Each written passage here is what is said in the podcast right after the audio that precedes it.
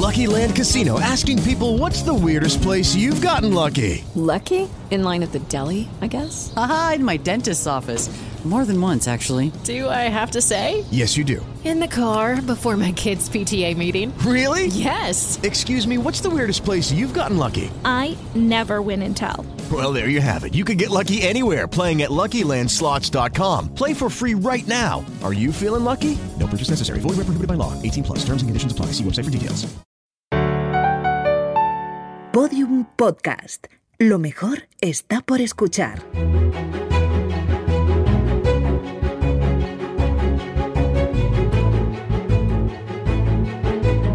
Historia de España para selectividad.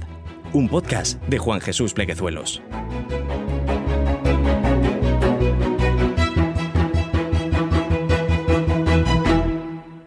Bienvenidos, amigos y amigas, a Historia de España para Selectividad.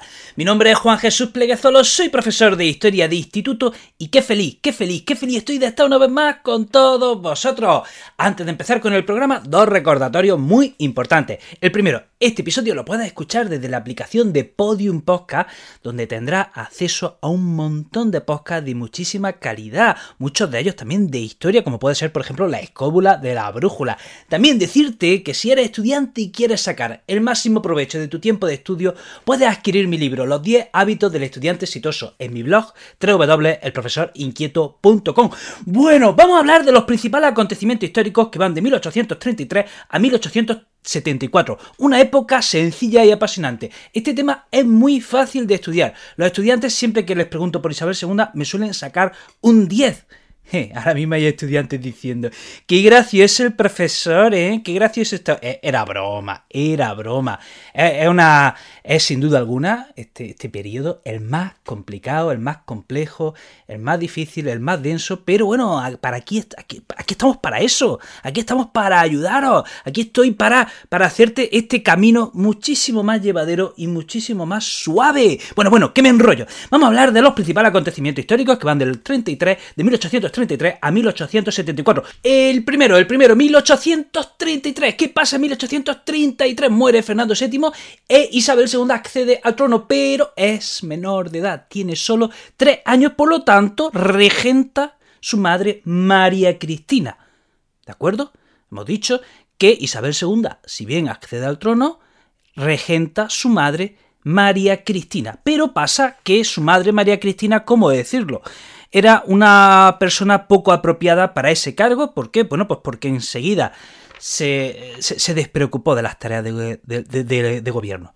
Era una mujer muy corrupta, era una mujer esclavista, estuvo siempre con, con, su nuevo marido y olvidó por completo la educación de la pobre Isabel II y en cuanto pudo se quitó de la regencia y se dedicó, bueno, pues a eso, a su negocio, a su comercio de esclavos, eh, a estar con su marido y a pasar tres pueblos, bueno, pues de esas tareas que, que le exigía el Estado. Y hay que decir que 1833 es el año que comienza la Primera Guerra Carlista. Recordemos que cuando Fernando VII promulga la pragmática sanción y se abole la ley sálica, queda fuera del trono Carlos María Isidro, que era el hermano de Fernando VII y a quien por derecho le correspondía reinar. Entonces, recapitulo, 1833 accede a la corona Isabel II, pero como es menor de edad, regenta a su madre María Cristina y empieza la primera guerra carlista. Vamos al segundo acontecimiento, 1834. ¿Qué sucede? Pues que se aprueba el Estatuto Real. Recordemos que durante la regencia de María Cristina, el primer presidente del gobierno es Cea Bermúdez y le sustituye Martínez de la Rosa. Entonces, con Martínez de la Rosa se aprueba el Estatuto Real. ¿Qué es el Estatuto Real? Una carta otorgada. ¿Qué es una carta otorgada? Esto ya sé que lo he explicado 800.000 veces, pero lo vuelvo a explicar porque es muy importante y los estudiantes se lían. Un estatuto real es un conjunto de leyes aprobadas por la monarquía. Y el rey se compromete a reinar bajo esos límites que el mismo rey ha impuesto. O sea, el rey impone una serie de medidas, una serie de leyes, y el rey se compromete a reinar bajo esa serie de leyes. Eso es una carta otorgada. El antecedente que tenemos es el de José Bonaparte con, el Estatuto de Bayona eh, eh, en medio de la Guerra de Independencia. Bien, ¿cuál es la diferencia de una constitución? Pues que una constitución es refrendada por un parlamento que ha sido elegido por el pueblo, mientras que una carta otorgada, no, una carta otorgada la aprueba directamente la monarquía. Entonces, bajo el gobierno de Martínez de la Rosa se aprueba el Estatuto Real. Y ese Estatuto Real, bueno, pues establece que hay una soberanía compartida entre el rey y las cortes. Es decir, no llegamos a, ese ansiada, a esa ansiada soberanía nacional. ¿eh? Cuando decimos, cuando hablamos de la soberanía nacional, decimos que el poder está en la nación, es decir, el conjunto de todos los ciudadanos que eligen a unos parlamentarios que le representan en las Cortes. Pues no, no, no, no, no. Dice el Estatuto Real que la soberanía la comparten el rey y las Cortes. Y tenemos dos cámaras, una de procuradores y otra de próceres. Bueno, pues a Martínez de la Rosa le sustituye conde de Toreno. Y llegamos a 1836 y eh, viene un nuevo presidente que es Mendizábal. Y Mendizábal, bueno, pues es famoso, célebre entre todos los estudiantes de segundo de bachillerato, porque Mendizábal realiza las desamortizaciones. ¿Qué son las desamortizaciones? Ese proceso por el que se incauta las manos muertas, que solían ser tierras, en, mm, en propiedad de la iglesia. ¿eh? Repito, la desamortización era ese proceso en el que el Estado incautaba las manos muertas de la iglesia y las ponía en subasta. e insisto, las manos muertas solían ser territorios que no se podían ni comprar ni vender. La iglesia tenía una serie de territorios que no, podía, que, que, no se podían vender, no se podían comprar, ¿de acuerdo? Entonces, ¿qué es lo que hace, qué es lo que hacen las desamortizaciones? Expropiar esas tierras y ponerlas en manos privadas. ¿Cómo se lleva a cabo este proceso de desamortización de Mendizábal? Primero, Suprime, suprime, las órdenes religiosas que no se dedicasen a la enseñanza o al cuidado de los enfermos. Todas aquellas que no se dedicasen al cuidado de, la, de, de los enfermos o a la enseñanza eran suprimidas. Entonces, ¿qué es lo que hace? Una vez que esa eh, orden, una vez que ha suprimido un montón de órdenes religiosas, coge sus propiedades y las vende. ¿Para qué? Para sanear la deuda ¿eh? y recaudar dinero para financiar la guerra carlista, para ganar adeptos al bando de los liberales y también para generar una clase media. Hay que decir que casi casi que fracasó en todo su objetivo. Y llegamos a 1837 y a la proclamación de una constitución, ojo, ojo, con carácter progresista. ¿De acuerdo? Una constitución con carácter progresista, 1837. Estamos hablando, hacemos un repaso. 1812 se aprueba la Constitución de Cádiz, que nunca llegó a entrar, bueno, no llega a entrar en vigor en ese momento. 1820, trienio liberal, la Constitución de Cádiz entra en vigor, pero en 1823 se la cargan. 1834 se aprueba el Estatuto Real, que es una carta otorgada. Y ahora vamos a 1837 y se aprueba una constitución con carácter progresista. Vamos a ver. A Mendizábal lo quitan del medio y lo sustituyen por un moderado que se llama Istúriz. Y voy a explicar un concepto que me haría feliz si lo entiende a la primera. Mm, te, te mereces un gallifante de oro si lo comprende a la primera. Vamos a ver. Mendizábal tenía una serie de partidarios. Y estos partidarios, además, estaban en contra del Estatuto Real. ¿Por qué? Porque el Estatuto Real es un paso atrás respecto a Cádiz. El Estatuto Real es un paso atrás respecto a la Constitución de Cádiz. Entonces, ¿qué pasa? Aquellos que están en contra del Estatuto Real, aquellos que están a favor de la Constitución de Cádiz, aquellos que están a favor de Mendizábal al cual se lo han quitado de en medio, son los llamados progresistas es ahora cuando nace en política el los progresistas. Ahora es cuando nacen los progresistas. Entonces, ¿qué pasa? Que en el liberalismo, a partir de ahora, hay dos tendencias. Una, la de los moderados y otra, la de los progresistas. ¿Lo has entendido? Pues ya tiene un 10. Ya está, ya no escuchen más podcast porque ya ha aprobado. Entonces, es ahora cuando nacen los progresistas. Bien. Bueno, pues hemos dicho, rebobinamos.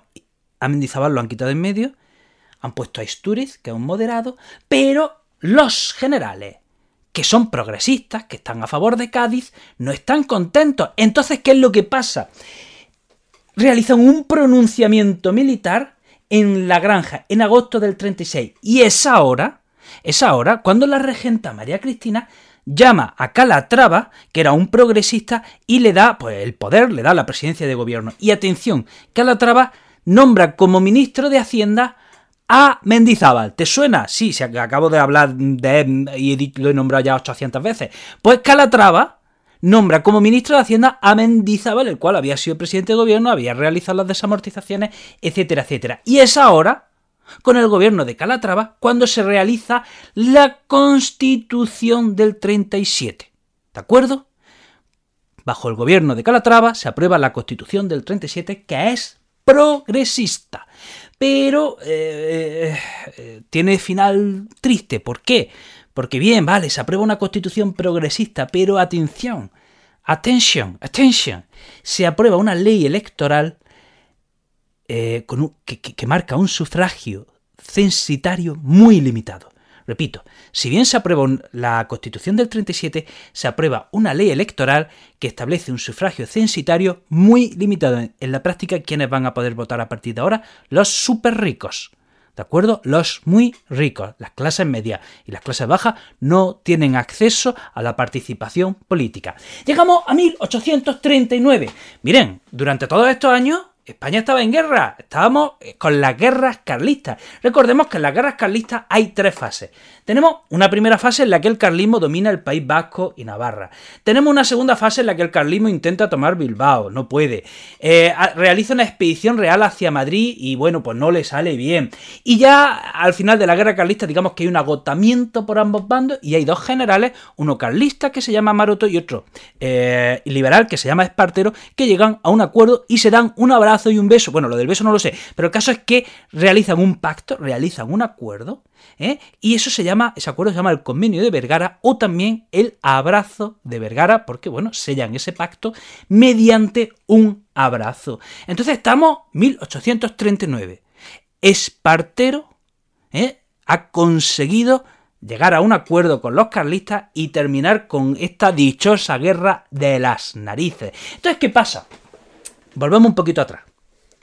Volvemos un poquito atrás. Estábamos con el gobierno de Calatrava.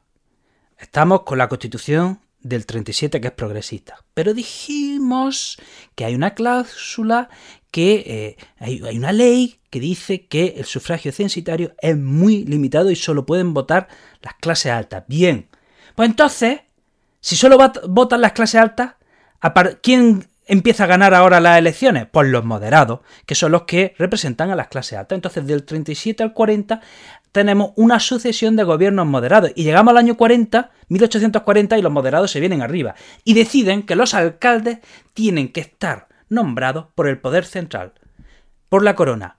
Y dicen los progresistas, no, no, no, a los alcaldes los tiene que nombrar el pueblo. Es el pueblo quien tiene que elegir al alcalde. Entonces, en 1840, de nuevo, hay una serie de rebeliones y, se tiene que ir la regenta María Cristina, se va, bueno, se tiene que ir, en el fondo se quería ir, vamos, no, no aguantaba ella más en el poder. Entonces, viene Espartero. Espartero, insisto, quien había terminado con la guerra carlista, era el hombre de moda, entonces se establece esa regencia de Espartero que va del año 40 al año 43. En el año 43, de nuevo, bueno, pues la regencia de Espartero es, muy tumultuosa, tiene muchos problemas y por supuesto tiene una rebelión en contra, así que en el año 43 Espartero se va y ¿qué se hace? Para no nombrar otra regencia, se declara la mayoría de edad de Isabel II, que recordemos, por estas fechas tenía 13 años, pero, como he dicho antes, Nadie se preocupó de su educación. Su madre María Cristina no se preocupó de que tuviese una educación correcta para lo que correspondía a alguien que iba a ser reina. Atención, atención a lo que dice el conde de Romanones en aquella época de la pobre Isabel II dice, a los 10 años Isabel resultaba atrasada, apenas si sabía leer con rapidez. La forma de su letra era la propia de las mujeres del pueblo. De la aritmética apenas solo sabía sumar siempre que los sumandos fueran sencillos. Su ortografía era pésima. Odiaba la lectura, su único entretenimiento eran los juguetes y los perritos. Por haber estado exclusivamente en manos de los camaristas, ignoraba las reglas del buen comer. Su comportamiento en la mesa era deplorable y todas esas características de algún modo la acompañaron toda su vida. Esta era la persona que iba a ser reina de España, o sea, no le dieron ningún tipo de educación a la pobre Isabel II y siempre fue una marioneta de las camarillas de poder. Entonces estamos en 1843, Isabel II con 13 años, ya ahora ya sí es nombrada reina de España. Y viene, bueno, pues empieza una época que llamamos la década moderada, de 1844 a 1854, empieza la década moderada. ¿Y quién es el hombre fuerte durante esta, este periodo? Ramón María Narváez. Y como no, Nuevo periodo, nuevo gobierno por nueva constitución. Esta gente, bueno, pues ya sabéis la afición que tenía, el hobby que tenía. Si, si hoy leí por los jóvenes, yo qué sé, si nos entretenemos en Instagram, esta gente se entretenía en elaborar constituciones nuevas. Así que en el año 45 se elabora una constitución que es una constitución moderada. Es una constitución moderada. Se establece, pues, por ejemplo, un sufragio censitario muy, muy restringido. Que solo voten las clases alta. También se establecen unas cortes bicamerales. Llegamos al año 1851 y bueno, esta es, una pregunta que suelo hacer yo para pillar a los estudiantes, ver quién me ha atendido y ver también, bueno, pues quién no, ver quién sí ha estado atento. 1851 se llega a un acuerdo con la, con la Santa Sede se firma un concordato con la Santa Sede. Concordato ya saben que son los acuerdos que firman el Estado y la Iglesia Católica. Y yo ahora aquí vendría la pregunta, ¿por qué se firma un acuerdo entre la Santa Sede y el Estado? ¿Es que estaban peleados? Pregunto. Pregunto, si estás dudando, hmm, hmm, pregunto, ¿por qué estaban peleados la Iglesia Católica y el Estado? ¿Por qué estaban enfurruñados? Vamos, o sea, tienes que saberlo. La respuesta la he dado hace 10 minutos. Vamos a ver, 1836. Mendizábal acaba de suprimir mm, todas las órdenes religiosas, a excepción de aquellas que se dedicasen al cuidado de los enfermos y la enseñanza, y acaba de expropiar un montón de tierra a la iglesia. Ha expropiado todos sus bienes inmuebles. Entonces, ¿qué pasa? Bueno, pues eso crea un distanciamiento entre la iglesia y el Estado. Bueno, pues llegamos a 1851 y se firma un, ese acuerdo, ese concordato. Eso sí, el Estado, el Estado mantiene un privilegio que se llama eh, patronato regio. ¿Qué significa eso? Que cuando la Iglesia Católica, la Santa Sede, nombraba a un miembro de la jerarquía española, el Estado te podía proponer a una serie de candidatos y entre los propuestos por el Estado español la Iglesia elegía a uno. Por otro lado, ¿qué gana la Iglesia? La Iglesia gana, bueno, pues que el Estado se declara confesional se declara la confesionalidad del Estado y también se le da un papel preponderante a la Iglesia en la educación. Llegamos a 1854 y bueno, como el gobierno moderado empieza a tener disensión, aprovechan los progresistas y se, y se produce un pronunciamiento militar en Vicálvaro, la llamada Vicalvarada, protagonizada por O'Donnell y con un manifiesto redactado por el famoso Cánova del Castillo. Y empieza ahora el bienio progresista. Atención, ¿A quién llaman para gobernar? ¿A quién llaman para gobernar? Pues llaman para gobernar a Espartero. ¿Eh? Pero ¿qué pasa? Bueno, pues casi al final del bienio progresista, Espartero se tiene que ir y entonces es O'Donnell quien toma la rienda. Pero ese es el bienio progresista. Llegamos al año 68, bueno, bueno, termina el bienio progresista en el año 56, viene una segunda etapa de gobiernos moderados y llegamos al año 68 y bueno, el régimen isabelino ya se está cayendo a pedazos y en el año 66 se firma el Pacto de Ostende, eh, por una serie de generales que están en contra de Isabel II, al cual se une la Unión Liberal. De manera que en el año 68, el 19 de septiembre del 68, en Cádiz, se sublevan los generales Prince, Serrano y Topete y consiguen vencer al ejército isabelino en el puente de Alcolea. Entonces ya en el año 69, bueno, Isabel II se tiene que exiliar a Francia y empieza lo que se llama el sesenio revolucionario y eh, se establece una serie de juntas revolucionarias por toda España es el general Serrano quien asume la regencia, se convocan elecciones por sufragio universal masculino y gana, bueno, pues ganan los progresistas, unionistas y demócratas. Y entonces se elabora la Constitución del 69, que es la más, que es la más democrática hasta la fecha. Esa constitución establecía, atención, que España era una monarquía. Entonces, bueno, pues estamos en una situación en la que el general Serrano es regente y el general Prim es presidente de gobierno. Se empieza a buscar un rey por toda Europa, se le llega a ofrecer el cargo a Leopoldo de Hohenzollern, que lo rechaza, y este ofrecimiento provoca la batalla de Sedán de 1870, y bueno, finalmente se elige a Amadeo I de, Sabo a Amadeo de Saboya, el duque de Aosta, hijo de Víctor Manuel II. Y hay que decir que Amadeo de Saboya es el primer rey, primer rey de la historia de España elegido por un parlamento. Bueno, pues entonces eh, llegamos a finales de 1870 y el 30 de diciembre, el 30 de diciembre llega Amadeo de Saboya a Cartagena, ¿eh? todo feliz para empezar su reinado y nada más llega, nada más poner un pie en el puerto, le dicen que su valedor, Prin, Prin, quien era presidente de gobierno, lo han matado. Así empezó se empezó el reinado de Amadeo de Saboya. Y hay que decir, bueno, pues ya saben la historia. Durante el reinado de, Amadeo de Saboya, pues estalla la tercera guerra carlista, estalla el movimiento cantonal, se queda sin apoyo, Prin, que es quien lo ha traído, lo han matado, etcétera, etcétera. De manera que en febrero del 73 Amadeo de Saboya abdica y se larga y ahí es cuando en febrero del 73 se proclama la Primera República, que es un auténtico casino, ¿de acuerdo? Continúan todos los problemas, sigue la guerra, eh, la guerra carlista, la de Cuba, la cantonal, todas, todas, todas las guerras. Todas las guerras. Un desastre esta Primera República.